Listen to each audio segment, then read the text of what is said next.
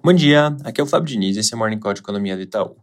No internacional, essa semana traz uma série de dados relevantes e, dentre eles, destaque para as decisões de política monetária nos Estados Unidos, na zona do euro e também no Reino Unido. Começando pelos Estados Unidos, a decisão do Fed vai ser divulgada agora na quarta-feira e a expectativa é de uma redução no ritmo de alta da taxa de juros dos 50 pontos base dos últimos encontros para 25, indicar um outro aumento em março. Lembrando que, além do comunicado, também é bem importante ficar de olho na conferência de imprensa com o presidente Jerome Powell, que deve defender que as projeções apresentadas pelos membros do board em dezembro, os chamados DOTs, ainda seguem válidos, mas a taxa terminal vai depender da dinâmica dos dados. E nesse sentido, naturalmente, os mercados vão acompanhar bem de perto a divulgação do relatório mensal de empregos, o payroll, que sai na sexta-feira, além das divulgações do ISM de manufatura e de itens não associados à manufatura, na quarta e na sexta, respectivamente.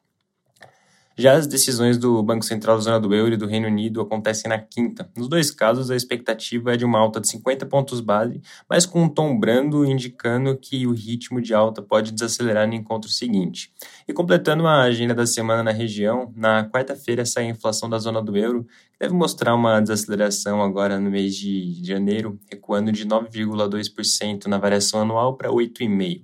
O núcleo também mostrando algum recuo, indo para 5, vindo de 5,2%. Fechando a parte internacional, hoje à noite saem os dados de PMI da China para o mês de janeiro, que devem vir com altas relevantes, inclusive rompendo o patamar de 50, que, recapitulando, marca expansão. Amanhã cedo a gente volta a comentar com mais detalhes.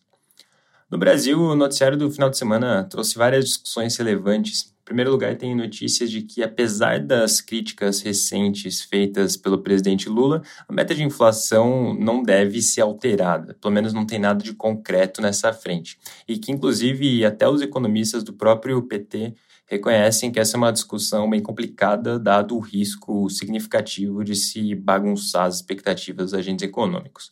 Numa outra frente, o ministro de Relações Institucionais, Alexandre Padilha, mencionou que, no momento, não tem discussões no governo de se estender a prorrogação dos impostos federais sobre gasolina. E até lembrando aqui, essa reoneração, inclusive, consta no plano de ajuste fiscal para esse ano, que foi apresentado pelo ministro Haddad há algumas semanas, e traz um aumento de arrecadação de fato bem relevante, na ordem de 30 bilhões.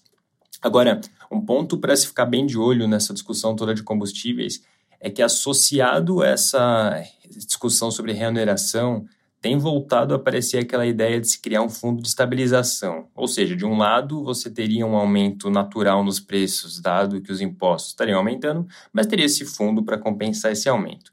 Essa é uma discussão que o novo presidente da Petro, Jean Paul Prates, inclusive, tem trazido com bastante frequência e deve ser uma das pautas para se monitorar agora no retorno das atividades legislativas nessa semana. Inclusive, fazendo um gancho com esse assunto, na quarta-feira, o Congresso tem a votação dos presidentes da Câmara e do Senado, e no caso da Câmara, os jornais têm apontado um favoritismo claro do atual presidente Arthur Lira para a reeleição.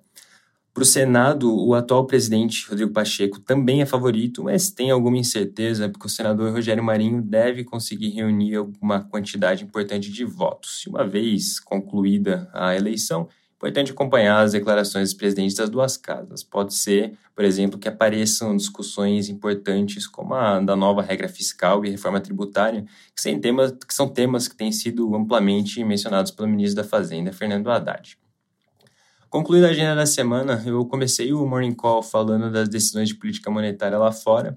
E aqui no Brasil também tem reunião do Copom na quarta-feira, que deve manter a Selic estável em 13,75% e continuar sinalizando a postura vigilante para garantir o processo de desinflação até que as expectativas estejam devidamente ancoradas e a convergência com a meta tenha sido atingida.